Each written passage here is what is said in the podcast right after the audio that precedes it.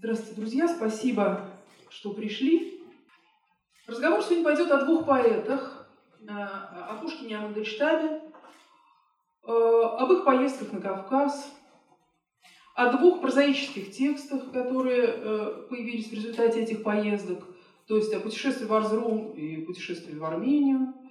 Немножко коснемся стихов, соответственно, пушкинских стихов Кавказского цикла и Мандельштамовского цикла «Армения» и примыкающих к нему стихотворений некоторых.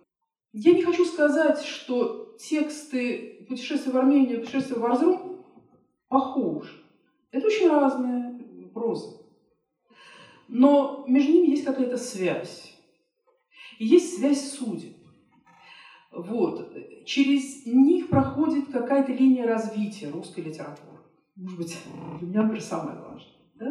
Вот это нам дает право э, на э, такое сопоставление. Разговор будет подробный, с большим количеством э, цитат. Читать будем Пушкина, Мандельштама, будем всякие другие источники вспоминать. Э, но перед этим хочу несколько общих слов сказать. Пушкин, безусловно, был центром художественного сознания э, Мандельштама.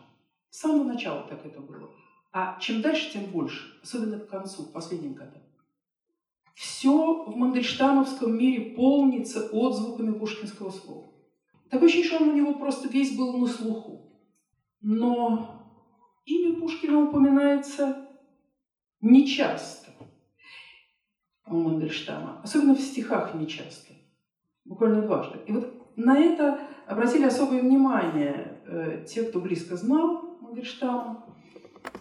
Ахматова писала о совершенно особом, сверхстрогом отношении Мандельштама к имени Пушкина. Она говорила, что у Мандельштама было какое-то небывалое, почти грозное отношение к Пушкину. В нем не чудился какой-то венец сверхчеловеческого целомудрия. Всякий пушкинизм был ему противен. Вот эта фраза требует, может, небольшого пояснения, что она имеет в виду под пушкинизмом. Для Мандельштама Пушкин не стал объектом исследования. Он не стал пушкинистом, хотя, между прочим, филологом был по образованию. Это так, знаете, принято думать, что у него было плохое образование. Да, он не закончил университет, но поучился он в трех университетах. В Сорбонне, Гейдельберге и Петербурге. Если посмотреть, э, чему он учился в Санкт-Петербургском университете, знаете, нам бы такое. Вот. Но пушкинистом он не стал. В отличие от самой Ахматовой и в отличие, например, от э, Ходосевича, который э, написал две книги о Пушкине и там, полторы сотни статей. Профессионально совершенно занимался Пушкиным. Вот в этом смысле э, она говорит, всякий пушкинизм был ему противен. Он не мог относиться к Пушкину как к объекту изучения. Это какие-то совсем другие были отношения, очень глубокие и, в общем, остающиеся такой вот тайной, я бы сказала, так особо мы не можем это вскрыть. Да? Э, дальше Ахматова пишет. О том, что вчерашнее солнце на черных носилках несут Пушкин, ни я, ни даже Надя не знали. И это выяснилось только теперь из черновиков 50-е годы. Действительно, вот этот один из центральных модельштамовских образов черного солнца, вчерашнего солнца, умирающего солнца, похорон солнца, образ, который через все его творчество проходит. И через стихи, и через прозу, и через статьи. Э, он связан не только с Пушкиным, но с Пушкиным в самой большой мере. Это такой какой-то главный такой мифопоэтический символ его художественного мира. О той же сдержанности в отношении Пушкина не раз говорил Надежда Яковлевна Мандельштам. Цитирую. «Он считал, что нельзя упоминать в суе ничего, что связано с именем Пушкина. Скупо высказывался о самых дорогих для него вещах и людях, о матери, например, и о Пушкине. Иначе говоря, у него была область, касаться которой ему казалось почти святотатством.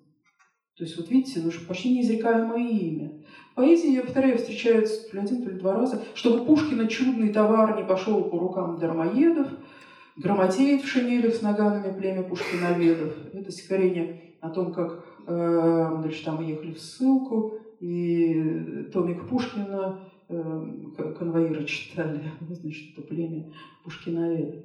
В статьях и прозе упоминается чаще Пушкин, но не как объект изучения, а как вот какой-то камертон, по которому настраивается мысль. И иногда в стихах Пушкин присутствует как фигура умолчания. например, у него есть замечательный цикл стихи русской поэзии, там как бы нет Пушкина. Но он там присутствует, ну, что называется, латентно. Веневитинову розу, ну а перстень никому. И вот этот никому, вот этот неназванный, вот, это и есть Пушкин. Современники отмечали некоторые, э, особенно э, в юности, сходство внешнее Мандельштама с Пушкиным. И он чуть-чуть, как совсем был молодой, это сходство педалировал. То есть один раз он там пришел на какой-то маскарад, значит, бачки себе сделал такие пушкинские и так далее. Вот, то есть в образе немножко пришел. Но потом это, так сказать, это ушло все. Он просто все время соотносил свою судьбу с пушкинской, свое слово с пушкинским словом. Там, например, Тенишевское свое училище, в котором он учился, он сравнивал с лицеем, Э, свое столкновение э, с Горнфельдом, о котором сегодня нам придется говорить, то есть такую тяжелую историю своей жизни он сравнивал с дуэлью, э, а врага своего, значит, с Дантесом. И вот, соответственно, и поездку свою на Кавказ, задуманную, он, конечно, соотносил с путешествием Пушкина на Кавказ в 1829 году какой-то мере, ну, может быть, не в самой большой, это было вот немножко таким осознанным последованием э, Пушкина. Ну, давайте перейдем к разговору сначала, э, может быть, о путешествии в Армению. Будем так говорить то об одном, то о другом. Путешествие в Армению появилось в майском номере журнала «Звезда» Мандельштамовская э, э, за 1933 год. Оказалось, что это последний текст, который Мандельштаму удалось при жизни публиковать с ним было связано, так сказать, ну, в общем-то, скандал цензурный, э, больше ничего не печаталось. Стихи уже с 1932 года не печатались. Потом, когда Мандельштам жил в ссылке в Воронеже, там появилось буквально три рецензии в местном журнале и один перевод, и все.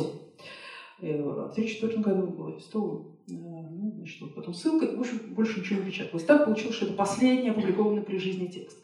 Писалось путешествие в Армению в 1931-1932 годах. А само путешествие Мандельштам с женой осуществили а, с апреля по конец ноября 30 года, но задумал он поездку в Армению раньше и очень сильно в нее стремился. Задумал он ее в 1929 году, то есть ровно через сто лет после того, как Пушкин осуществил свой, можно сказать, побег на Кавказ в армии Паскевича. Надо сказать, что Мандельштам вообще мыслил столетиями. Для него слово «век» и слово «столетие» э, было не что-то такое абстрактное. Он очень конкретно мыслил вот этими понятиями категории. Вы часто можете встретить слово «век», слово «столетие» и в его стихах, и в его статьях. Э, и ему важно было, что именно сто лет разделяют какие-то события его биографии, отделяют от событий Э, пушкинской биографии. Вот эта мера времени была ему важна. Когда он э, в э, Воронеже в январе 1937 года пишет стихи «Куда мне деться в этом январе?», то тут, конечно, акцентировано «мне в этом январе куда деться?», потому что вся страна парадоксальным образом праздновала столетие гибели Пушкина, и все это было, он там радио слушал целыми днями, все это было на слуху, и вот он сравнивал свое положение Э, загнанного, э, ссыльного, с тем, что происходило с Пушкиным в январе 1836 года, 1937 э, года, то что привело в конечном итоге Пушкина к дуэли и гибели. Куда мне деться в этом январе? Когда он пишет «сто лет», в 17 году он пишет, «Сияло солнце Александра, сто лет назад сияло всем». Вот тоже, понимаете, Солнце Александра, но здесь я не буду углубляться, это не так просто все. Солнце не только Александра Пушкина, но и Александра Первого, потому что в Черняках упоминается Неванский мост. Но дело в том, что для... Э, здесь нет ничего удивительного в том, что в одном образе соединяются как бы э, два персонажа. Понимаете, мне приходится повторять э, одну вещь, в которой я убеждена, вот занимаюсь Мандельштамом много лет, что он очень точный поэт. Но точность его такая, что он попадает сразу в несколько целей. Он сам нас научил читать свои стихи, объяснив, что слово – это пучок, из которого смысл торчит в разные стороны.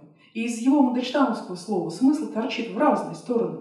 Вот он в сторону Александра Первого и в сторону Пушкина одинаково направлены. Вот эти, эти лучи смысла.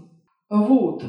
А, так что вот в этом путешествии в Армению Мандельштама э, тоже связывала память о Пушкине, и мы можем увидеть такие легкие, не особо очевидные касания пушкинской темы, меньше в прозе, больше в стихах. В стихах это как-то проявилось э, э, более таким явным образом. Мы будем эти тексты прозаически с вами рассматривать отдельно, параллельно. Повторяю, не потому, что они очень уж похожи. Нет. Но ну, просто вот у нас есть основания для такого параллельного рассмотрения, и это что-то нам дает. Вот какие-то неочевидные вещи становятся э, виднее, яснее. Так что мы вот этим вот э, пойдем сопоставительным путем, попробуем посмотреть, э, какой личный сюжет связывает двух поэтов вот на расстоянии этого самого столетия. Это перекличка путей и судеб. Вот это мне, например, интересно. Надеюсь, что вам, может быть, тоже будет интересно. Итак, Пушкин впервые побывал на Кавказе в 20 году, но очень коротко и случайно, и только на Северном Кавказе.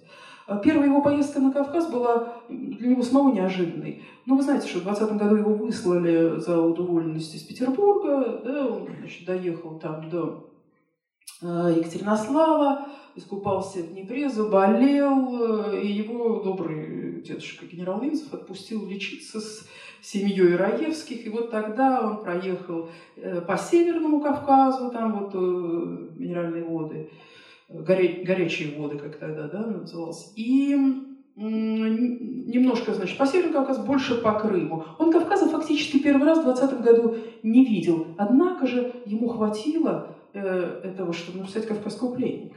Большому поэту много не надо, да, чуть-чуть прикоснулся к этому миру, и вот вам, пожалуйста, «Кавказский пленник».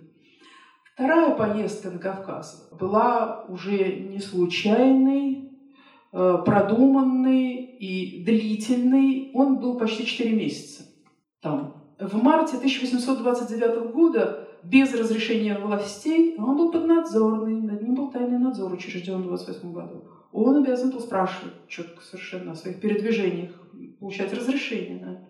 Но он не спросил разрешения. Э, взял э, подорожную. Ну, что такое подорожная? Бумага, которая позволяет человеку на станции брать лошадей, просто чтобы передвигаться. Э, он, значит, взял подорожную и в ночь с 1 на 2 мая 1829 года выехал из Москвы. Подорожная у него была до Тифлиса. Но Пушкин заехал значительно дальше. Он углубился на территорию Армении, там километров на 50, и дальше поехал на запад, его маршрут был абсолютно точно, так сказать, соотнесен, мотивирован продвижением русской армии, э, которая под воздействием генерала Паскевича э, вела э, в это время русско-турецкую войну. Значит, он ехал за армией, догонял в сторону Арзума, он догонял армию Паскевича. Мандельштам, наверное, в курсе некоторых событий биографии Пушкина все-таки был, да, слово «подорожное», что поехал без подорожной. В общем, видимо, он и это знал, да, потому что у него есть отрывочек, примыкающий там к разного рода э, в общем, есть отрывки, примыкающие к э, циклу, собственно называемому Армения. Вот в одном из них э, встречаем такой четверостишее. «Чудный чиновник, бесподорожный, командированный к тачке острожный, он Черномора пригубил питье в кислой корчме э, на пути к Эрзеруму. Ну, конечно, чудный, чудный – это Пушкин. Да? Чудный чиновник в сочетании с Черномором, Руслан Людмила, да, и с Эрзерумом. То есть Мандельштам как-то представлял себе вот этот маршрут, но его собственный маршрут был другой. Мандельштам изначально настойчиво стремился именно в Армению. Для него главной целью э, была поездка в Армению. Э, при этом он захватил Абхазию и Грузию. Э, в апреле пожил, в апреле 30 -го года пожил в Сухуме, потом, значит, в Тифлис, который он любил, который часто бывал, поехал, потом в Ереван. В Ереван не приехали, там страшная жара. И Мандельштам испугался этой жары, как-то плохо ее переносил, значит, они поехали на Сиван, а на Сиване в здании бывшего монастыря был организован дом отдыха профсоюзов, И вот, значит, там они осели с женой в этом доме отдыха на целый месяц почти. Вот. Потом они вернулись в Ереван, оттуда в сентябре поехали в Карабах, потом в Тифлис, и уже оттуда в ноябре поехали в Москву. Значит, он потом в стихах так писал, что он 200 дней провел в стране субботней, которую Арменией зовут. Это, конечно, преувеличение. Он был гораздо меньше, чем 200 дней, собственно, в Армении. Но для него, нам что здесь важно? Не то, что мы ловим его там на неправде. Него это было прежде всего путешествие в Армению. Остальные посещенные тогда места остались на втором плане, хотя тоже кое-что попало в стихи, там и Шуша, и, э, и, и, и в прозу попал Сухум, но главное было в Армении. Что гнало на Кавказ Пушкина и Мандельштама? Каковы были мотивы этих путешествий? Одно можно сказать совершенно определенно. Оба поэта предприняли эти поездки в тяжелых жизненных обстоятельствах. И оба связывали э, с этими поездками какие-то надежды на обновление жизни. Что было у Пушкина? Ну, коротенько. В конце 28 года он встретил впервые э, юную красавицу Гончарову, угадал в ней свою судьбу, решил жениться, значит, одобрения какого в ее семье он не встретил, решает уехать от этого надолго, от этой проблемы вообще, но в последний момент не выдерживает и все-таки посылает э, своего знакомого Федора Толстого сделать предложение в последнюю минуту. Вот. Ответ получает он уклончивый и уезжает в ночь. А впоследствии, ну, вернувшись, он определенно связывал этот свой отъезд вот э, с, с этой вспыхнувшей э, внезапно любовью. Из письма будущей тещи от 5 апреля 30 года. Когда я увидел ее в первый раз, красоту ее едва начинали замечать в свете. Я полюбил ее, голова у меня закружилась. Я сделал предложение, Ваш ответ при всей его неопределенности на мгновение свел меня с ума. В ту же ночь я уехал в армию. Вы спросите, зачем? Клянусь вам, не знаю. Но какая-то непроизвольная тоска гнала меня из Москвы. Я бы не мог там вынести ни вашего, ни ее присутствие. Ну, это перевод. Письмо по-французски написано. Вот этот порыв лег в основу стихотворения, опубликованного с датой 23 декабря 1829 года. У Пушкина нет случайных дат в публикациях. И мы вправе предположить, что вот этой датой, 23 декабря 1829 года, он зафиксировал годовщину, ну, скорее всего, встречи. Ну, это вот проверить невозможно, и кое-что мешает это проверить, я не буду об говорить. А, скрыть такое. Поедем, я готов. Куда бы вы, друзья, куда бы ни вздумали, готов за вами я повсюду следовать, надменный убегая. Под ножью ли стены далекого Китая, в кипящий ли Париж, туда ли, наконец, где Тасса не поет уже ночной гребец, где древних городов под пеплом дремлют мощи, где, где кипарисные благоухают рощи. Повсюду я готов, поедем, но, друзья, скажите, в странствиях умрет ли страсть моя? Забуду ль гордую, мучительную деву, или к ее ногам, ее молодому гневу, как дань привычную, любовь я принесу. Значит, вот такой веер географических возможностей. В Китай, в Париж, там, в Италию. Вот. На самом деле мы знаем из других источников, что Пушкину важно было куда ехать. Ему нужно было ехать в армию.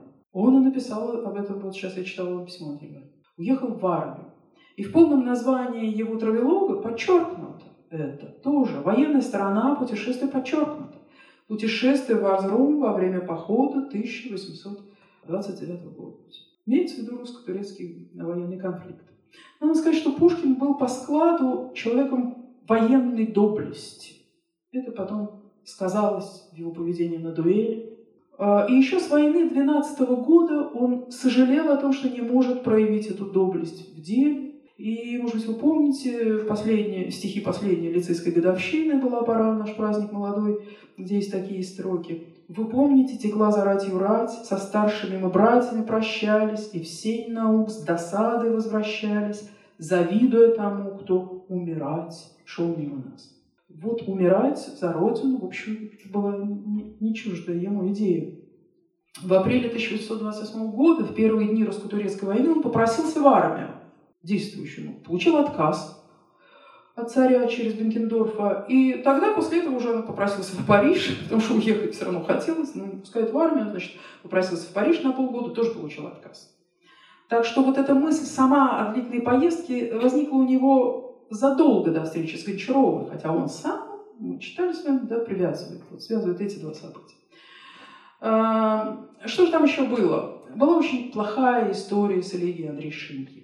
Элегия Андрея Шиньи 1825 года Эм, там был не пропущен цензурой один кусок, который потом, написано это было до декабрьского восстания, но один кусок стал ходить потом с заголовком на 14 декабря. Возникло нехорошее такое разбирательство, которое в 26 году, он только из ссылки приехал. И вот до 28 года это дотянулось, и это грозило ему новой ссылкой просто-напросто. Понимаете? Снова тучи надо мною собрались в вышине, рог завистливый бедою, угрожает снова мне, сохраню к судьбе презрение, принесу ли навстречу ей непреклонность и терпение гордой юности моей. Висели тучи вот эти, да, перспектива очередной ссылки совершенно, так э, сказать, была ну, совершенно реальной. Менее очевидной причиной, которая гнала Пушкина куда угодно, надолго, был тяжелый внутренний кризис – Долго об этом говорить не будем, но, может быть, вы вспомните стихотворение на день рождения. «Дар напрасный, дар случайный, жизнь зачем ты мне дана? Зачем на холод тайны ты судьбой осуждена? Кто меня враждебной властью из ничтожества вас звал?» Понимаете, э, стихотворение, в котором, э, которое пишется на день рождения, в котором ставится под сомнение э, самый дар жизни. Цели нет передо мной, сердце пусто праздник. В общем, все вот это вместе присутствует. А, в черновых вариантах предисловия к путешествию в Арзрум Пушкин называет три мотива поездки. Желание повидаться с братом, повидаться с друзьями, желание видеть войну и сторону малоизвестную. Значит, служил в армии брат там. А, из друзей был прежде всего там Николай Раевский. Там находился в этой же армии э, значит, Паскевича Михаил Иванович Пущин, брат одного из ближайших э, друзей э, Пушкина, вот это желание видеть войну э, и сторону малоизвестную, то есть край, где, в общем-то, и не был. Да? А в окончательном тексте эти объяснения, так сказать, они ушли из окончательного текста, но, собственно, в тексте «Путешествие в Арзрум» мы это все видим, и встречи с друзьями, и тема войны, одна из центральных, и знакомство с Кавказом. И собственно, сюжет выстраивается вот этой темы войны. Потому что первая и вторая глава – это э, рассказ о том, как он догоняет армию. Да? Третья, четвертая глава, собственно, военные действия. В пятой главе завершается э, военный сюжет. И сюжет путешествия тоже исчерпывается, автор отправляется назад. Э, во время Разрумской поездки Пушкин стремился непосредственно поучаствовать в самих военных действиях. Сохранились свидетельства о его поведении в армии. Он две недели ждал разрешения, чтобы в само расположение войск попасть. А, сидел в Тифлисе две недели, ждал. А потом, значит, получив это разрешение, 13 июня 29 года он приехал э, в расположение войск и сразу попал в конную атаку. И вот тут Михаил Иванович Пущин, которого я уже упоминала, рассказал. Хочу вам все это прочитать, потому что это ярко. Не успел я выехать, как уже попал в схватку казаков с наездниками турецкими. И тут же встречаю Семичева, который спрашивает меня, не видал ли я Пушкина? Вместе с ним мы поскакали его искать и нашли отделившегося от фланкирующих драгун и скачущего с саблею наголо против турок на него летящих. Приближение наше а за нами Улан с Юзефовичем, скакавшим нас выручать, заставила турок в этом пункте удалиться, и Пушкину не удалось попробовать свои сабли над турецкой башкой. Через несколько дней в ночном своем разъезде я наткнулся э, на все войско Сираскира, ну там, ладно, пропуская, по сообщению известия об этом Пушкину, в нем разыгралась африканская кровь, и он стал прыгать и бить в ладоши, говоря, что на этот раз он непременно схватится с турком. Правду сказать, со всем желанием Пушкина убить или побить турка, ему уже на то не было возможности, потому что неприятель уже более нас не атаковал, а везде до самой сдачи Разорума из оглядки бежал. И все сражения громкие в реляциях были только преследованием неприятеля. Все они гнали турок, Помните, там жил, жил на свете рыцарь, и гнала его угроза мусульман со всех сторон. Это именно эти впечатления отразились. Конечно, у Пушкина не было никакого желания убить. Э, понимаете, там в тексте «Путешествия в Варзрум» есть э, удивительные такие какие-то гуманистические сцены, как выходит раненый турк, зажимая э, кровь рукой, наши на него, значит, казаки бросаются, и Пушкин отбивает этого несчастного, да, вот. Но вот этот самый дух войны в него вселялся. Вот еще Ушаков рассказывает. Когда войска, совершив трудный переход, отдыхали в долине Инжасу, неприятель внезапно атаковал переднюю цепь нашу, находившуюся под начальством полковника Басова. Поэт, в первый раз услышав около себя столь близкие звуки войны, не мог не уступить чувству энтузиазма. В поэтическом порыве он тотчас выскочил из ставки, сел на лошадь и мгновенно очутился на аванпостах.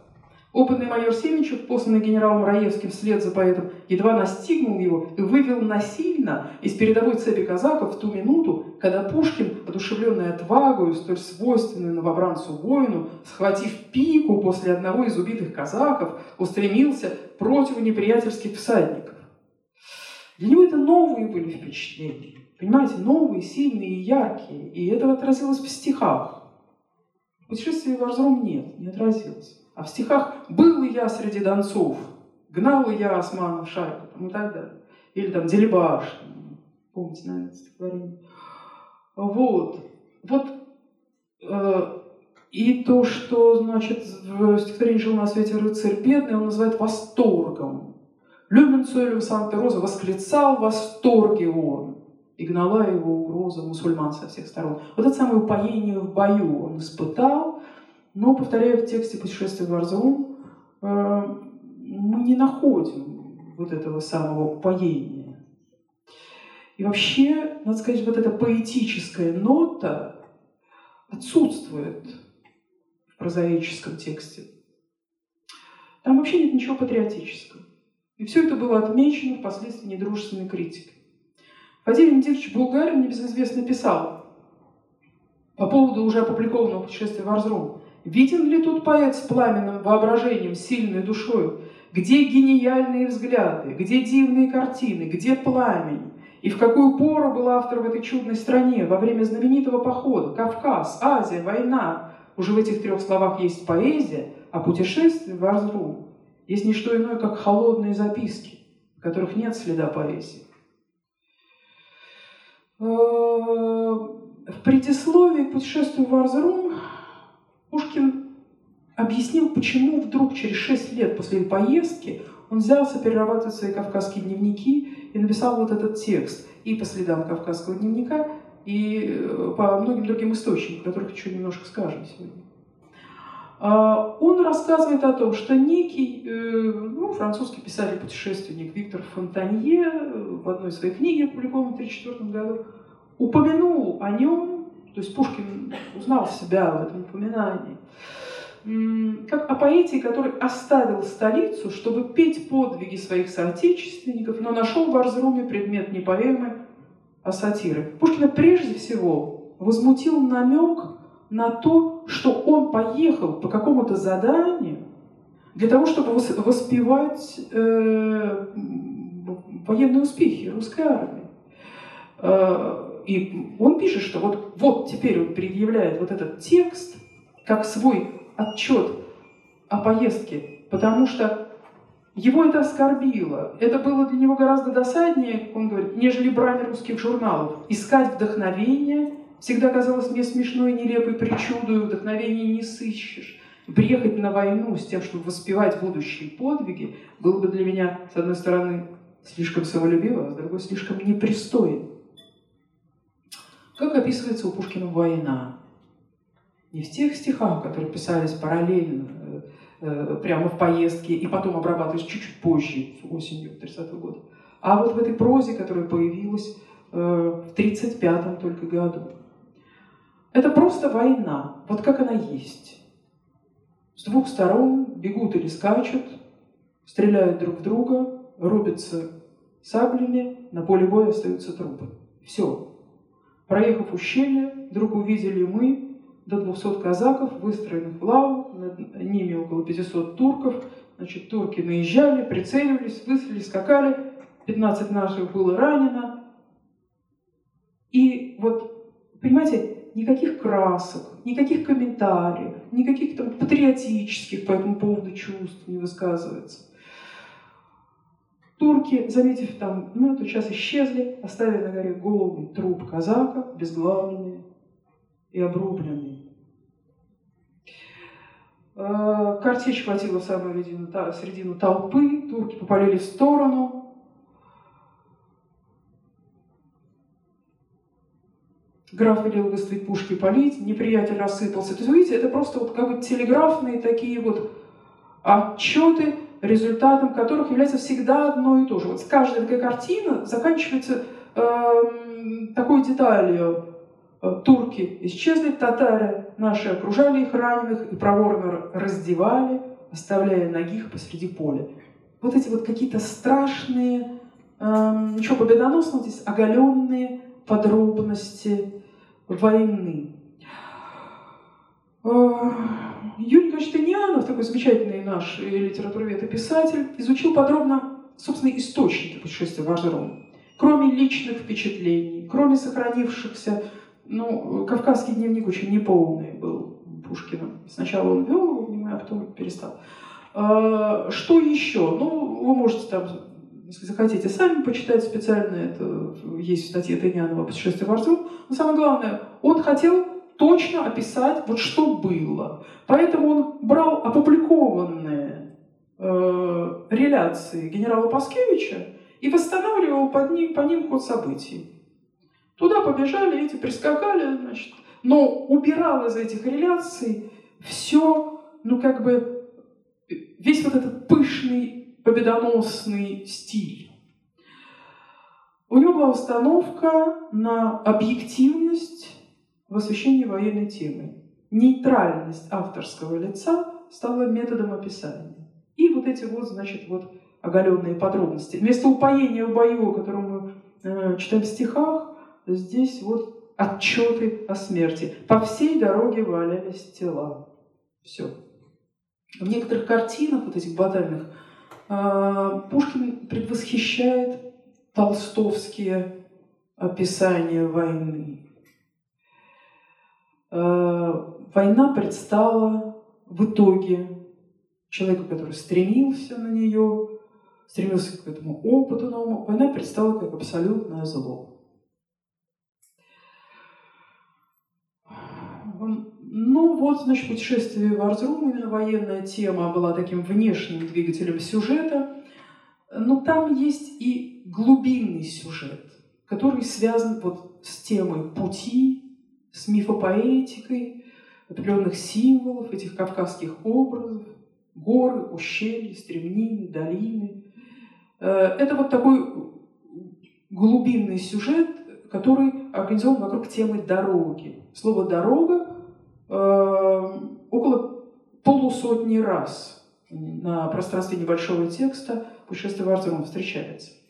Совсем иная логика, иное внутреннее устроение у путешествия в Армению Мандельштама. Потому что само его путешествие по содержанию было другим. Он ехал в Армению жить и работать. И до последнего момента он был не уверен, что вернется. А когда вернулся, он еще подумывал о том, чтобы поехать назад. Дело в том, что в период предшествующий поездки на Кавказ, в жизни Мандельштама э, очень сложные обстоятельства сложились. Э, осенью 1928 года разразился грандиозный скандал, связанный с тем, что перевод Тиля Уллиншпигеля, который выполнили два переводчика, Горнфельд и Корякин, э, а Мандельштам редактировал этот перевод. Перевод был издан ну, с неправильной обложкой. На обложке значился переводчиком Мандельштамом. Хотя он сразу извинился, но тут возникло э, ну, такое длительное разбирательство со всей, всякого рода там открытыми письмами, с исключением там с э, Союза поэтов, э, с угрозой судебного дела. с фильетонами в центральной прессе. Мандельштам был обвинен в воровстве чужих переводов, в плагиате, и на него это производило огромное впечатление.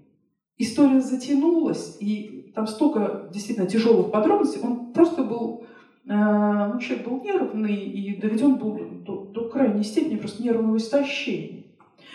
Э, был такой биограф Гумилева и Ахматовой, Павел Николаевич Лукницкий. Он оставил записи, из которых очень многие события мы восстанавливаем. 19 июня 1929 года Лукницкий рассказал, э, как он виделся с Мандельштамом. Осип Емельевич в ужасном состоянии, ненавидит всех окружающих, озлоблен страшно, без копейки денег, и без всякой возможности их достать, голодает в буквальном смысле слова. Долг растет, его вот-вот выселят, оброс щетиной, нервный, вспыльчиво раздражен. Говорить ни о чем, кроме этой истории, не может. Считает всех писателей врагами. Утверждает, что навсегда ушел из литературы и не напишет больше ни одной строки. Разорвал уже все заключенные договоры с издательствами.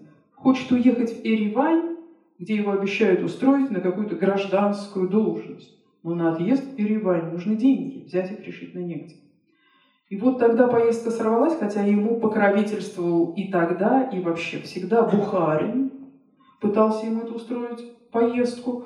Он обратился к наркому просвещения Армении, который нашел ему преподавательскую работу. И он уже, значит, собрался было ехать, э, но вот этот покровитель его армянский э, умер, поездка не состоялась. Мандельштам просто вот рвал и металл.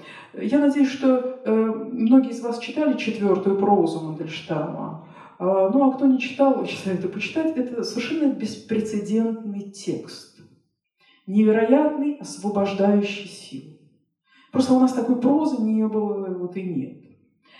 И вот там есть одна главка, которая э, параллельно как-то тому стихотворению Пушкина, которое я вам только что читала, «Поедем, я готов, куда бы вы, друзья». Э, главка об, об о вот этом желании вырваться э, куда угодно из этого жизненного круга. Я почитаю. «Я китаец. Никто меня не понимает. Халды-балды. Поедем в Алмату, где ходят люди с изюмными глазами, где ходит перс с глазами, как яичница, где ходит царь с бараньими глазами. Халды-балды, поедем в Азербайджан. Был у меня покровитель, нарком Муравьян Муравьян, муравьиный нарком земли армянской, этой младшей сестры земли иудейской. И было у меня письмо к наркому Муравьян. Я понес его секретарям в армянский особняк на самой чистой посольской улице Москвы. Я чуть было не поехал в Еревань с командировкой от древнего наркомпроса, читать круглоголовым юношам в бедном монастыре университете страшный курс семинарий. Если бы я поехал в Еревань, три дня и три ночи я бы сходил на станции, в большие буфеты и ел бутерброды с красной икрой. Халды-балды, я бы читал по дороге самую лучшую книгу Зощенко, и я бы радовался, как татарин, укравший сто рублей. Халды-балды, поедем в Азербайджан. Я бы взял с собой мужество, в желтой соломенной корзине с целым ворохом пахнущим щелком белья, а моя шуба висела бы на золотом гвозде. И я бы вышел на вокзале в Ереване с зимней шубой в одной руке и со стариковской палкой, моим еврейским посохом другой. Видите, да? Такой порыв освобождения. Куда угодно, да? Алматы, э, Азербайджан, но все-таки Еревань.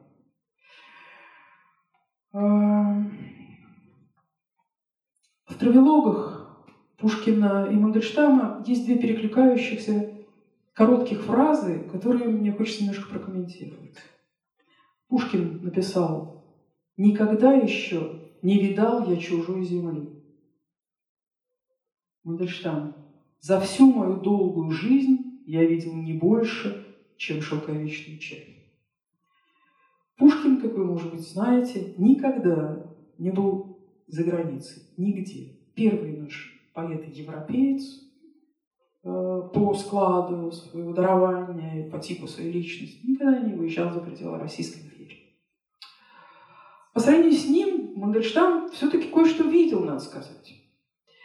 Но только в юности. В самой ранней юности. Значит, у него был один семестр э, в 1907-1908 году в Париже.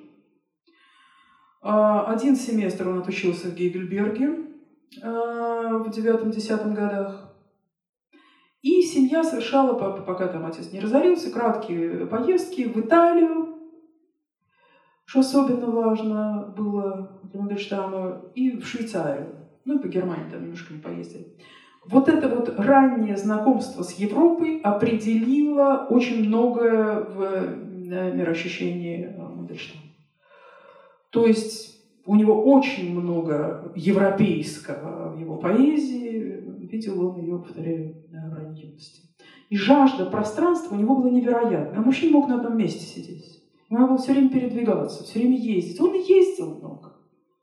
А, но вот уже в советское время, конечно, ни в какую Европу поехать не мог. Эта жажда пространства а, с годами нарастала. И вот человек с такой жаждой пространства поместили на три года ссылки в Воронеж. Ну, надо сказать, что он осуществил, как бы реализовал свою жажду поэтическим словом. Вот. А тогда, вот в 29-30 годах, он рвался именно в Армению. То есть это была просто мечта. Он потом написал, это было вожделенное путешествие в Армению, о котором я не переставал мечтать. Почему именно в Армению? А, Надежда Яковлевна Мандельштам а, в предисловии к публикации «Путешествие в Армению» дала ответ на этот вопрос такой. Путешествие в Армению не туристская прихоть, не случайность, а может быть одна из самых глубоких струй Мандельштамовского и Стрясовского сознания. Он-то это, разумеется, так не называл. Для него бы это было слишком громко. И я сама это поняла только через много лет после его смерти, роясь в записных книжках и дочитывая мысли и слова, которые мы не успели друг другу сказать. Традиция культуры для Мандельштама не прерывалась никогда. Европейский мир и европейская мысль родилась в Средиземноморье, там начиналась та история, в которой он жил, и та поэзия, в которой он существовал, культура Кавказа Черноморья, та же книга, по которой учились первые люди. Недаром в обращении к Ариосту он говорит в одно широкое братское лазорье, сольем твою лазурь и наше Черноморье. Для Мандельштама приезд в Армению был возвращением в родное лоно, туда, где все началось, к отцам, к истокам, к источнику. Вот понимаете, отсюда эта идея, что можно просто там навсегда остаться. А потом у него была, возникла в какой-то момент идея, что можно в Крыму приехать в Крым и там навсегда остаться, потому что он хотелось от этого всего бежать, это уже в 1933 году. Это, на самом деле, Крым тоже принадлежал для него к этому же вот кавказско-черноморскому культурному какому-то ареалу, где все началось. А, ну, э, человек, с которым Мандельштам познакомился в Армении, сыгравший огромную роль в его жизни, э, с которым сам Мандельштам связывает и написание «Путешествия в Армению», и армянских стихов, Борис Сергеевич Кузин, ставший его другом. Э, «Я дружбой был как выстрелом разбужен», скажет потом об этом Мандельштам. Вот Борис Сергеевич Кузин оставил нам много воспоминаний о том, как они говорили с Мандельштамом, о том, чтобы оставаться, чтобы вот остаться навсегда э, э, э, в Армении, только оста остаться только здесь, в обстановке древнейшей армянской культуры, через врастание в жизнь, в историю, в искусство Армении, имелось в виду, конечно, и полное владение армянским языком, может наступить конец творческой литургии. Возвращение в Москву исключено абсолютно, говорил Мандельштам. Однако же, приняв твердое решение остаться, он все-таки вернулся. Он хотел уйти из литературной столичной среды. Вот это вот э, желание как бы вот спрятаться, раствориться. Понимаете, когда вот э, он говорит про Черномора, он Черномора пригубил питье в кислой корчме на пути к Арзаруму, ну тут какая-то э, контаминация всяких сказочных мотивов, там Руслана Людмила, чего-то еще. Но дело что Какое он питье Черномора имеет в виду? Никакого питья там не было в Руслане но Черномор надевал шапку-невидимку. А здесь он подменяет как бы этот мотив. Вот пригубить вот какое-то питье и стать невидимым. Вот, и, мне кажется, вот эта идея э, стоит за этими стихами. Уйти с глаз и начать совершенно новую жизнь. Э, Надежда Яковлевна предупреждала против легковесных, таких политизированных суждений о Мандельштамовской поездке. Она говорила, вот, э, один, значит, там, редактор американского издания Мандельштама заявил, что Мандельштам сбежал от строительства пятилеток. Ничего подобного. Мандельштам никуда не сбегал от строительства пятилеток. Он очень хотел влиться в советскую жизнь. Он хотел быть со всеми. Понимаете, для него вот э, шагать в ногу э, было как бы обязательно. Он хотел быть отщепенцем в народной семье, но у него ничего не получалось. Такова была его личность, и такова, такова была природа его дарования. Из этого ничего не получалось. Мандельштам в путевом дневнике записал, когда уже значит, по Армении ездил. Везде и всюду, куда бы я ни проникал, я встречал твердую волю и руку большевистской партии. Социалистическое строительство становится для Армении как бы второй природой. Но глаз мой, падки до всего странного, мимолетного, скоротечного, улавливал в путешествии лишь светоносную дрожь случайностей, растительный орнамент действительности, анекдотический узор. Неужели я подобен сорванцу, который вертит в руках карманное зеркальце и наводит всюду, куда не следует, солнечных зайчиков? И в итоге созданный им образ Армении оказался никак не связан с успехами социалистического строительства. Это совсем другая Армения. В отличие от Пушкина, который линейно передвигался по Кавказу, Мандельштам жил более оседло. Вот он приезжал куда-то и, и там оставался, значит, на какое-то время. И, соответственно, его э, текст путешествия построен не по логике пути. Собственно, вот такого пути-то и не было. А там другая логика. Это логика его мысли и его личности. Вот эта самая мысль организует весь материал. Посмотрите, какие главки, как названы главки путешествия в Армению. Севан, Ашот-Аванесьян, Москва, Сухум, французы, вокруг натуралистов, Аштарак, Алагюс – то есть это не географический маршрут, это интеллектуальный маршрут. Слово «дорога» встречается у него один раз. Его мысли об Армении носят очень личный характер. Если Пушкин сохраняет везде какой-то объективный взгляд наблюдателя, такого, значит, стороннего, то Мандельштам пишет обо всем изнутри, переживает Армению и делится этим переживанием. У Пушкина очень драматично в путешествии в разум звучит тема границы. Вот он пишет. «Вот и Арпачай», — сказал мне казак. «Арпачай, наша граница». Это стоило Арарата. Я поскакал к реке с чувством неизъяснимым, по реке проходила граница. Он хотел перейти эту границу. Никогда не видал я чужой земли. Граница имела для меня что-то таинственное. С детских лет путешествия были моей любимой мечтой. Я весело въехал в заветную реку, добрый конь вынес меня на турецкий берег, но этот берег был уже завоеван. Я все еще находился в России. Так он не пересек границы России. Автор путешествия в Армению не только не пересекает границы никакой, но как бы вот сразу же оказывается там, как будто он там всегда и жил, вот как будто там и, и находился, вот на этом самом озере Силан. И тем не менее он называет свое пребывание в Армении путешествием. А, потому что он смотрит глазами иноземца, потому что он многому изумляется, потому что он знакомит читателя с неизвестным, но знакомит очень эмоционально. Тут надо сказать вот что. Важно, что э, Мандельштам писал «Путешествие в Армению» вскоре после самого путешествия. А Пушкин пришел, путешествие в Азрум свое написал через шесть лет. И впечатления эти уже как бы повзрослели вместе с самим а, поэтом. Оба поэта опирались на свои путевые записки.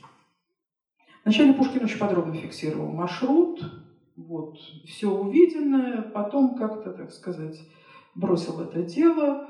И, и для него даже потом больше источником э, прозы стали его стихи кавказские. Он по ним обратным ходом восстанавливал э, э, что-то такое виденное, по стихам.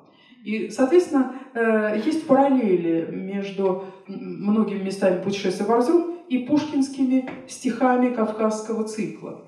И вот посмотрите, как по-разному одни и те же вещи отражаются в стихах и в прозе.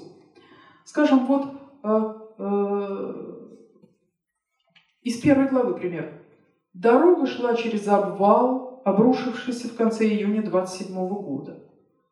То есть не при Пушкине, а когда-то. Да? Таковые случаи бывают обыкновенно каждые семь лет. Огромная глыба, свалясь, засыпала ущелье на целую версту и запрудила терек. Часовые, стоявшие ниже, слышали ужасный грохот и увидели, что река быстро мелела и в четверть часа совсем утихла и истощилась. Терек прорылся сквозь обвал не прежде, как через два часа. То-то был он ужасен. Поэтическая параллель к этому фрагменту. Стихотворение назовем «Обвал». Дробясь о мрачные скалы, Шумят и пенятся валы, И надо мной кричат орлы, И ропщет бор, И блещут средь волнистой мглы Вершины гор. Оттоль сорвался раз обвал, И с тяжким грохотом упал, И всю теснину между скал загородил, И терека могущий вал остановил. Вдруг, истощась и присмирев, о, терек, ты прервал свой рев, но задних волн упорный гнев прошиб снега, ты затопила, свирепев свои брега, и долго прорванный обвал неталой грудою лежал, и терек злой под ним бежал, и пылью вод, и шумной пены орошал ледяный свод, и путь по нем широкий шел, и конь скакал, и влекся вол, и своего верблюда ввел степной купец, где ныне мчится лишь Эол, небес жилец. Э, вот сравнение поэтического и прозаического текстов э, позволяет нам увидеть, насколько Пушкин э, стремился к сухости, сжатости и точности в прозе. Понимаете, ведь он не видел этого обвала, но он употребляет прямо точный числитель. Вот через два часа здесь а это значит целую версту, а здесь четверть часа, да? Откуда он? Но ему важно оперировать числительными. Потому что ему важно, что он, как путешественник, путешествие в Ашрум, вот что видит, то и описывает. На самом деле он не был ни свидетелем, ни вообще помнить этого не мог. Он только по каким-то чужим отзывам что-то знал. Да? Это установка, чтобы было достоверно. Создается такая проза достоверная, которой нужно верить. Стихи – дело другое. Здесь вот такая вот масштабная картина, значит, вот эти самые широкие мазки, необычная такая форма строфическая. Очень живописное, энергичное стихотворение. Так вот по-разному устроены э, стихи и проза. Э, примеров много, это я один просто взяла, может быть, другие даже более яркие примеры. Дело вот в чем. Пушкин еще в 1822 году, когда и близко он не начинал прозу писать, он думал о том, как должна быть устроена проза. И есть такая его заметочка 22 э, года, которая условно там собрание сочинений называется «О прозе». И вот, значит, что он пишет. Точность и краткость – вот первое достоинство прозы. Она требует мыслей и мыслей. Без них блестящие выражения ни к чему не служат. Стихи – дело другое. И вот, понимаете, эта программа э, прозы она задолго формировалась до того, как он начал прозу писать. Но он в точности этой программе через почти там 10 лет и, и, и больше э, уже следовал. Вот. И причем Пушкин, надо понимать, что он прозой называл не только то, что мы с вами сегодня называем прозой, прозу вымысла. А для Пушкина проза – это и научные статьи, это и критические какие-то, так сказать, статьи, и те, театральная критика. Это все проза. И это правильно в общем-то. То есть, мне кажется, правильно. И вот э, он говорит о том, еще в той заметочке о прозе, что у нас нет метафизического языка. Ученость, политика и философия еще по-русски не изъяснялись. Что такое метафизический язык? Язык мысли. Язык прозы – это язык мысли. И русскому писателю приходится создавать обороты, которые уже готовы существуют в других языках. Каких других? Ну, французском, на котором Пушкин думал, и на котором ему легко было писать. Это уже чуть попозже он формулировал в 25 году. И вот «Путешествие в Арзрум» — это полная реализация этой программы, да, вот этой минималистской прозы. Вообще это удивительно, конечно, вот сейчас начинаешь читать там «Путешествие в Арзрум», «Капитанскую дочку». Такой прозы нет, чтобы так стояли слова, чтобы так все было выверено на слух. Просто...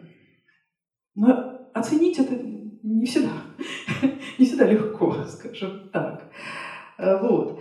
И э, мы видим в тексте «Путешествие в Арзрум» прямо как он по этой программе вот работает. Вот есть у него в Кавказском дневнике очень интересный один эм, фрагмент, который давно как-то вот меня привлекает, потому что там какая-то история за этим стоит. Ну, даже можно, в общем, догадаться, какая.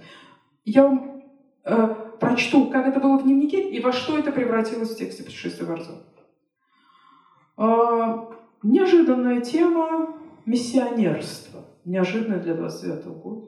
Тема миссионерства на Кавказе. Терпимость сама по себе очень хорошая, но разве апостольство с ней несовместимо? Разве истина дана для того, чтобы скрывать ее под спудом? Мы окружены народами, присмыкающимися во мраке детских заблуждений. И никто еще из нас не подумал припоясаться и идти с миром и крестом к бедным братьям, до ныне лишенным света истинного. Легче для нашей холодной лености взамену слова живого выливать мертвые буквы и посылать немые книги людям, не знающим грамоты. Нам тяжело странствовать между ими, подвергаясь трудам, опасностям, по примеру древних апостолов и новейших римско-католических миссионеров. Лицемеры, так ли исполняете долг христианства? Христиане ли вы? С сокрушением раскаяния должны вы потупить голову, безмолвствовать. Кто из вас, муж веры и смирения, уподобился святым старцам, скитающимся по пустыням Африки, Азии, Америки, без обуви, в рубищах, часто без крова, без пищи, но оживленным теплым усердием, смиренным мудрым, какая награда их ожидает? Обращение престарелого рыбака или странствующего семейства диких, нужда, голод, иногда мученическая смерть, мы умеем спокойно блистать велеречием, упиваться похвалами слушателей, мы читаем книги и, важно, находим в суетных произведениях выражение предосудительности, предвижу улыбку на многих устах. Многие, сближая мои калмыцкие нежности с черкесским негодованием, подумают, что не всякий и не везде имеет право говорить языком высшей истины. Я не такого мнения. Истина, как добро Мольера, там берется, где попадется.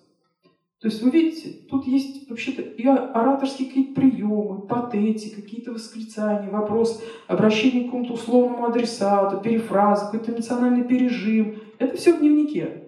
Но вот человек садится писать прозу. Что получается из этого большого фрагмента?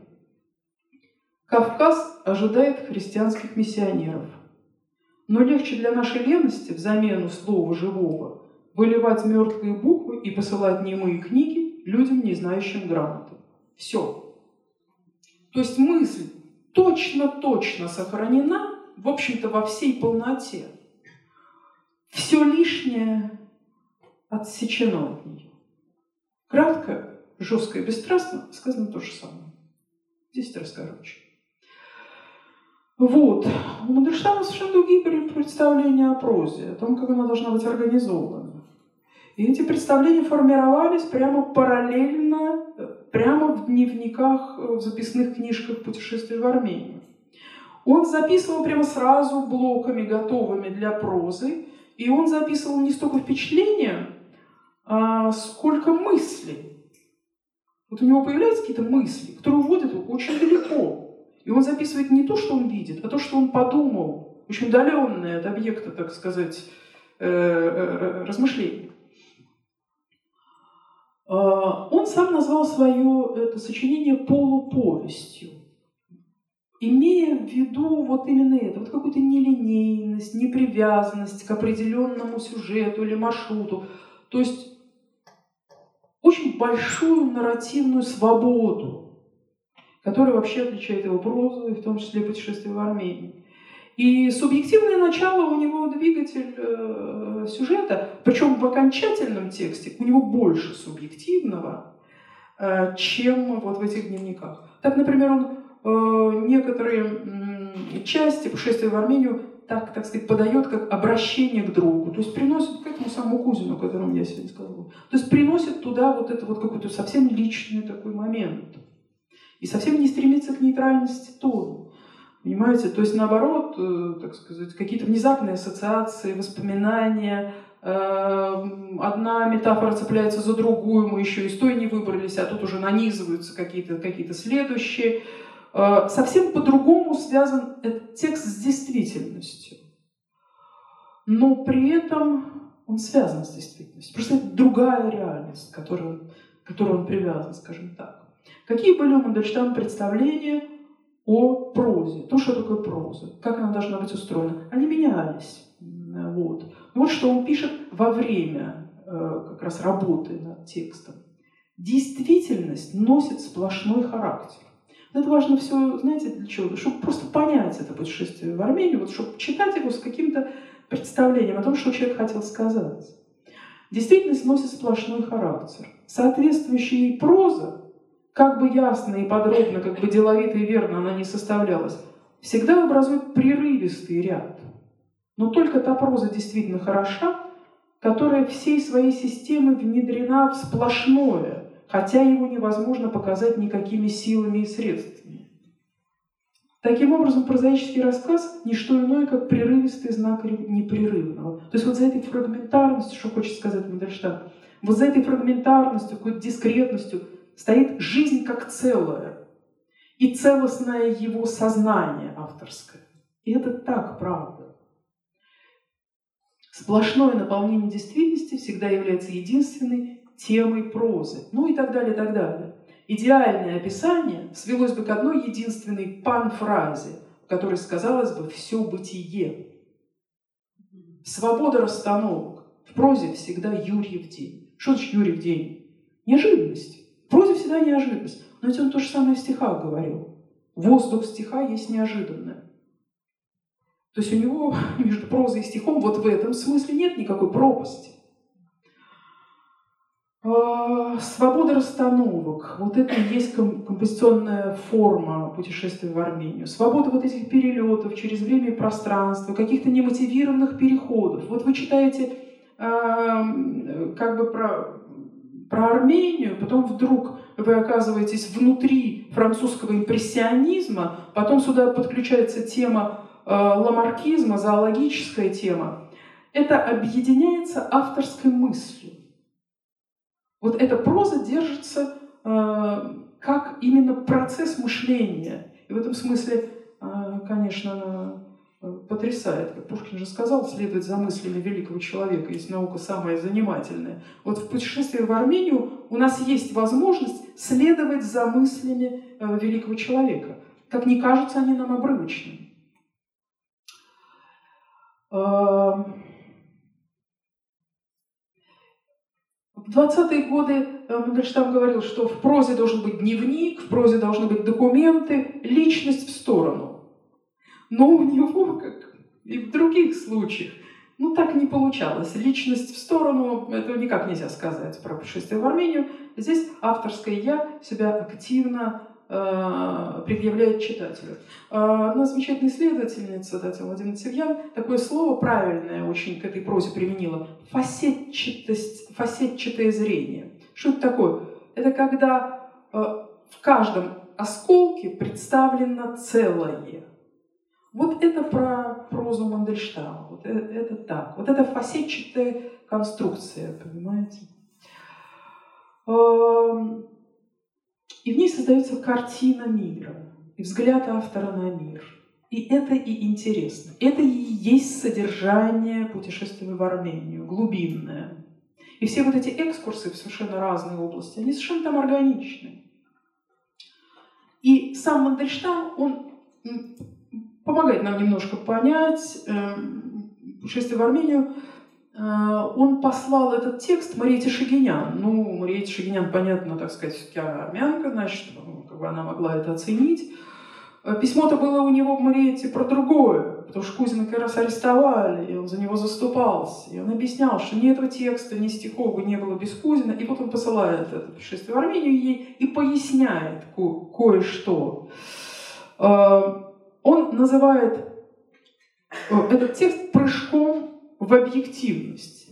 И говорит, что путь, это вот его путь к реальности, вот через эти разные системы, великие системы науки, поэзии, музыки. Понимаете, вот какой разный, э, какой разрыв э, между Пушкиным и Мандельштамом в представлении, э, да, не только о прозе, но и о том, что такое, собственно, реальность, как, как, она, как она в прозе может отражаться. А, пушкинское путешествие в Арзрум связано с традицией. Это очень большая жанровая традиция травелогов, связано с разными произведениями. Из них, может, я назову только вот самые-самые известные. э, письма русского путешественника Карамзина, Радищевское путешествие из Петербурга в Москву, на которое зеркально Пушкин ответил своим путешествием из Москвы в Петербург. И э, два путешествия еще были для него важны. Э, Ипполит Матвеевича, ой, Ивана Матвеевича Муравьева апостола, э, путешествие по Тавриде, э, он только удивлялся, как, как, какие разные впечатления от одних и тех же вещей бывают да, у разных э, путешественников. И путешествие к святым местам э, Андрея Николаевича Муравьева. А, об этих книжках он высказался, об обеих э, очень, так сказать, одобрительно. Э, вот, э, кое-что явно там и отзывается в его тексте. Но к поездке на Кавказ специально он э, не готовился. Он потом книги читал, когда вернулся. И когда путешествие по Арзрум писал, вот тогда он почитал кое-какую литературу о Грузии и Армении. Вот. И это нашло отражение в тексте. В отличие от Пушкина, Мандельштам очень тщательно готовился к этой поездке. Он читал это вот то, что мы знаем, и то не все перешли. Историю Армении Моисея Харенского, историографа V века. Историю Армении Фауста Забузанда, V век. А, книгу Ивана Шапена «Исторический памятник состояния Армянской области в эпоху ее присоединения к Российской империи». Э, это вторая половина XIX а, века. Но главное, у него был невероятный, огромный интерес к армянскому языку, и он начал еще до поездки учить армянский язык. Потом в Армении брал уроки. И потом в Москве, когда вернулся, продолжал учить не только современный армянский язык, но и древний армянский язык грабар. Иногда просыпаюсь ночью и твержу про себя спряжение по грамматике Мара. Еще Мара, автора грамматики древнеармянского языка. Мандельштам раздобыл себе эту книгу, приехав уже из Армении, за ней специально ходил, в общем, достал себе ее, а там он пользовался какой-то чужой э, грамматикой Мара, э, и он настолько продвинулся в древнеармянском языке, что взялся переводить с древнеармянского. И э, отрывки вот из этой самой истории Армении Фавстаса Бузанда и отрывки из истории императора Иракла, епископа Сибеуса, армянского историка VII века, сохранились в его, среди его бумаг. То есть он, представляете, переводил с древнеармянского языка. Причем уроки он брал там в Армении, две у него были преподавательницы, и он удивлялся, что ну как же они сами не понимают таинственности и священной красоты родного языка. Вот настолько он проникся э, красотой армянского языка. И язык армянский – один из главных героев путешествия в Армению. Армянский язык неизнашиваемый, каменные сапоги. Ну, конечно, толстостенное слово, прослойки воздуха в полуклассных. Но разве все очарование в этом? Нет. Откуда же тяга? Как объяснить, осмыслить? Я испытал радость произносить звуки, запрещенные для русских уст, тайные, отверженные, и, может быть, даже на какой-то глубине постыдные. Был пресный кипяток в жестяном чайнике, и вдруг в него бросили щепотку чудного черного чая. Так было у меня с армянским языком. В этом вот в языке соединялась современность и история. И вот этим двойным путем он хотел войти в армянскую э, культуру.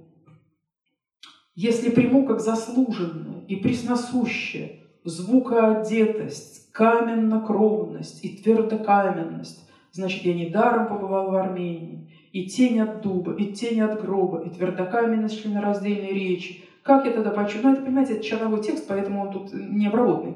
Как я тогда почувствую современность? Что мне она? Пучок восклицания междометий, а я для нее живу. Вот для этого-то я и обратился к изучению древнеармянского языка. То есть идея, что войти в современность только можно через древность. Войти в современное состояние народа, в современную жизнь народа можно только через вот, вот, вот эти корни. И с таким же наслаждением он пишет об абхазском языке и сетует, что не мог, что не выучил абхазского языка. Понимаете? Вот. И тоже у него есть такое же красноречивое описание абхазского языка, как будто извиняется, что он не выучил. Все это приметы того, что Мандельштам назвал замечательным словом «чужелюбие». Что-то противоположное той ксенофобии, с которой мы с вами так часто встречаемся в нашей жизни. И вот это чужелюбие, это может быть содержание путешествия в Армению. Вот эта радость, слияние с новым, с этим незнакомым его, ему миром, людьми, нравами, языком. Это радость просто для него была. Нет ничего более поучительного и радостного, пишет Мандельштам, чем погружение себя в общество людей совершенно иной расы, которые уважаешь, которые сочувствуешь, которые в чуже гордишься. Жизненное наполнение армян, их грубая ласковость, их благородная трудовая кость, их неизъяснимое отвращение ко всякой метафизике и прекрасная фамильярность с миром реальных вещей, все это говорило мне, ты бодрствуешь, не бойся своего времени, не лукавь. Не от того ли, что я находился в среде народа, прославленного своей кипучей деятельностью, и однако живущего не по вокзальным и не по учрежденческим, а по солнечным часам, какие я видел на развалинах Звартноца в образе астрономического колеса или розы, вписанный в камень. Это народ живет по солнечным часам. Вот так он этот народ понял и почувствовал. И он говорит, что этот э, э, опыт был для него, ну, как бы вот важен для его самосознания, для отношений с современностью. То есть уже задним числом создавая этот текст, он оценивает этот опыт и то, какой силой напитало его вот это путешествие. У пушкинского рассказчика отношения с окружающим его вот этим новым познаваемым миром строятся очень драматично. Во-первых, война. Во-вторых, чума. Языковой барьер все время. И все время люди друг друга не понимают, что-то происходит, земля осыпается из-под ног, то грязь какая-то непролазная, то ущелья, теснины и так далее. Еда не нравится, значит, э, турецкие бани э, тоже не нравятся. То есть Э, понимаете, вот этот, этот мир все время таит опасность в себе. Ему говорят, не останавливайтесь, а то убьют ваше благородие. Да? И в конце концов появляется образ смерти. То есть появляется вот нищий лохмотьев, который ударил его по плечу. Вот после этого рассказчик разворачивается и едет домой. То есть этот мир, ну я немножко обрубляю, конечно, но в общем этот мир оказался неласковым. И он его вытолкнул рассказчика путешествия в Варзруб этот мир выталкивает. И он с некоторым облегчением возвращается назад. Дальше все наоборот. Он, покинув Армению, мечтает поскорее туда вернуться. Все время думает о ней. Пишется это уже потом. И вот он думает о том, что, э, значит, мне хотелось поскорее вернуться туда, где черепа людей одинаково прекрасны, в гробу и в труде.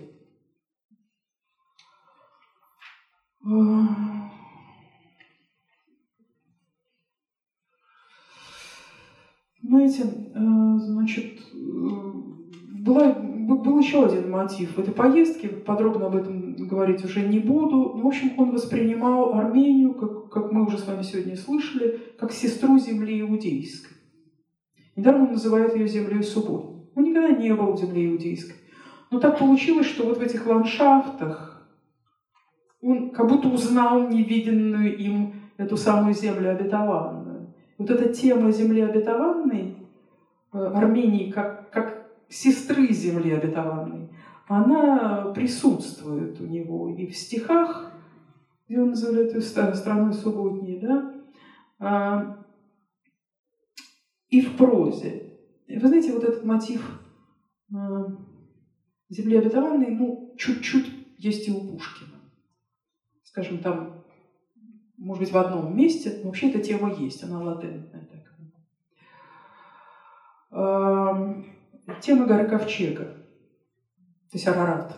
Естественно, ее не может не быть. Да? Есть и у Пушкина, есть и э, Мандельштама. Последней, в предпоследней главке «Путешествие в Армению» говорится об Арарате. Прям вот посвящено Арарату. Притяжении горой.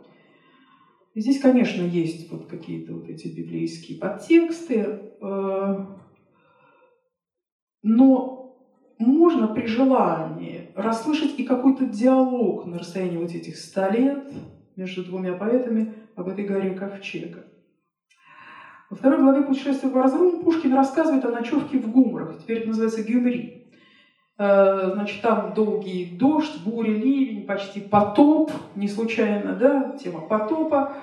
И э, потом возникает тема ковчега завета. Казаки разбудили меня на заре, я вышел из палатки на свежий утренний воздух, солнце всходило, на ясном небе белела снеговая двуглавая гора. «Что за гора?» – спросил я, потягиваясь, и услышал в ответ «Это Арарат».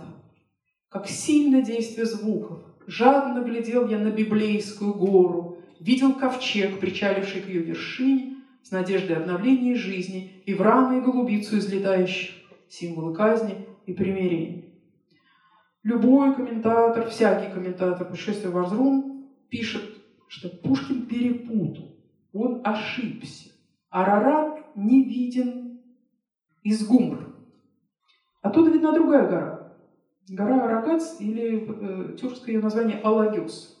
При этом трудно поверить, что за шесть лет, которые прошли с этого момента, Пушкин не разобрался, что Арарат вообще-то находится, так сказать, так далеко от Гумра, что увидеть его невозможно просто из Гумра. И вообще, было ли это в реальности? Вообще, что, что было в реальности? Вы знаете, вот в этом случае тут важна правда не факта, а правда образа. Ну, не мог Пушкин, который путешествует э, по этой земле, не упомянуть э, Арарат. Понимаете, это, это ключевое, так сказать, ключевой мотив. Я просто ну, не могу вам не рассказать. Я приехала в Армению, э, нас привезли в Ереван, и э, на центральном проспекте остановилась машина э, на улице Маштоца. И я вышла из нее, оглянулась. Вы знаете, я этого не забуду никогда. Я увидела Арарат. Как мираж. Но это был Арарат, была такая видимость. Это потрясает просто. Просто потрясает. Есть такая легенда, что Николай I очень хотел увидеть Арарат, приезжал специально в Ереван. И в течение недели каждое утро выходил на балкон. И он не видел Арарата. Ну нет. Потому что это зависит там, знаете, многого. Очень идет далеко, уже на турецкой территории. Но приехать туда и не увидеть гору, э, гору Завета, ну, невозможно. Поэтому вот этот мотив у Пушкина, ну, я совершенно не готова оценивать его с точки зрения, так сказать, э, да, а с точки зрения художественной он абсолютно оправдан. Но не может быть такого путешествия без Арарата. Э, вот. А вот Мандельштам, мог ли он не понимать, что Пушкин не видел Арарата? Ну, внимательно читал. Он-то сам прекрасно знал, где Арарат, а где Алагиос. Потому что ну, Алагиос вот так торчит действительно, да? Вот э, он писал, например, в Ереване Алагиос торчал у меня перед глазами, как «здрасте и прощай». Я видел, как день ото дня подтаивал его снеговой гребень, как в хорошую погоду, особенно по утрам, сухими гренками хрустели его нафабренные кручи. И дальше, значит, мне удалось, ну, это там чуть другое наблюдать служение облаков Арарату. Я вот здесь слышу акцент. Вот Пушкин не видел, а мне удалось наблюдать. И, как в стихах, я все-таки увидел библейской скатертью богатый Арарат. Пушкин не видел, а Мандельштам увидел. Даже если Мандельштам не специально отвечает э, на пушкинский текст, то мы-то с вами это слышим. Да? Это нам перекличка, э, ну, э, интересная в общем, какой-то, вот, может быть, невольный диалог получился, соотнесение своего опыта Мандельштама с пушкинским. Горы вообще занимают там огромное место. Э, у Мандельштама все кончается восхождением на гору, легким, радостным для Мандельштама в седле, легкое восхождение на Лагиус. У Пушкина э, сложное соотношение в тексте э, таких вот мифопоэтических образов. Значит, горы, теснины, теснины, которые его как бы вот э, теснят, собственно, да, и равнины. Все заканчивается выходом на широкий э, про простор равнин. Это, в общем, такой композиционно э, важный момент э, для пушкинского текста. Я э, подхожу к концу. И Пушкин и Мандельштам хотели видеть свои путешествия изданными в виде книг, то есть в виде цельного, автономного высказывания. При том, что это небольшие тексты, но путешествие в Армению в два раза меньше, чем путешествие в Армению. И у обоих поэтов ничего не вышло. Они мыслили книгами эти тексты, но книг э, не, не смогли издать. Хотя по жанру это книги. Судьбы этих книг оказались сходны. А, Пушкин, ну, он поместил э, э, путешествие в в свой журнал «Современник», а на отдельную книгу он должен был просить разрешения специального. Это общая цензура шла, а вот если отдельная книга, то это царская цензура была. И он передал эту рукопись царю и получил обратно с пометами императора, где были отчеркнуты некоторые места, которые следовало исключить и не стал печатать это. Что, не исключил, ничего не печатал. Ну, в смысле, книги не напечатал. А в «Современнике», в первом томе в своем журнале он мог поместить и поместил, и получил такой, например, отзыв Белинского. «Путешествие в Арзрум» самого издателя есть одна из тех статей, которые хороши не по своему содержанию, а по имени, которое под ними подписано. Но гораздо хуже был уже приведенный нами отзыв Булгарина, который вот говорил о недостатке, э, так сказать, патриотизма и так далее. Мандельштам тоже э, хотел издать книги и тоже отдал э, сначала свое путешествие в Армению в журнал «Звезда», предварительно публиковать в журнале, потом, как бы, предполагалась книга. И в журнале был запрещен цензурой последний кусок про царя Шапуха, потому что там, где про царя, ну, всегда, так сказать, предполагается что-то крамольное. Да. А, и этот кусок был запрещен цензурой, а редактор журнала «Звезда» Цезарь Вольпе взял на себя ответственность и опубликовал целиком. Редактора уволили, и разразился большой скандал. Как раз собрание сочинения Мандельштама предполагалось, значит, оно было остановлено, Мандельштаму было предложено отречься от путешествия э, в Армению, выступить с публичным там, покаянием и так далее. А вот что написала критика про опубликованное в журнале «Путешествие в Армению». Осипа Мандельштама интересует не познание страны и ее людей, а прихотливая словесная вязь, позволяющая окунуться в самого себя соизмерить свой внутренний литературный багаж со случайными ассоциациями, возникающими при встречах и поездках. Мы узнаем кое-что о маках и землянике и ничего о строящейся советской Армении. Это одна рецензия. Вторая.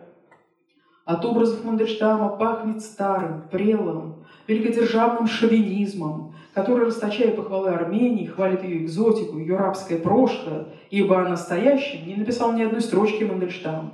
Старый петербургский поэт-акмеист Мандельштам прошел мимо бурно цветущий и радостно строящий социализм Армении. Это опубликовано в газете «Правда». Так что теперь вы понимаете, почему э, после вот таких отзывов э, ни одно произведение Мандельштама не появилось в печати.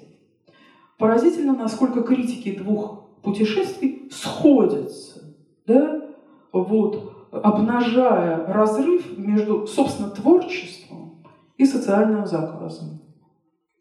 Не вписались они в современность своими путешествиями. Зато для нас, мне кажется, это звучит все очень сильно и современно.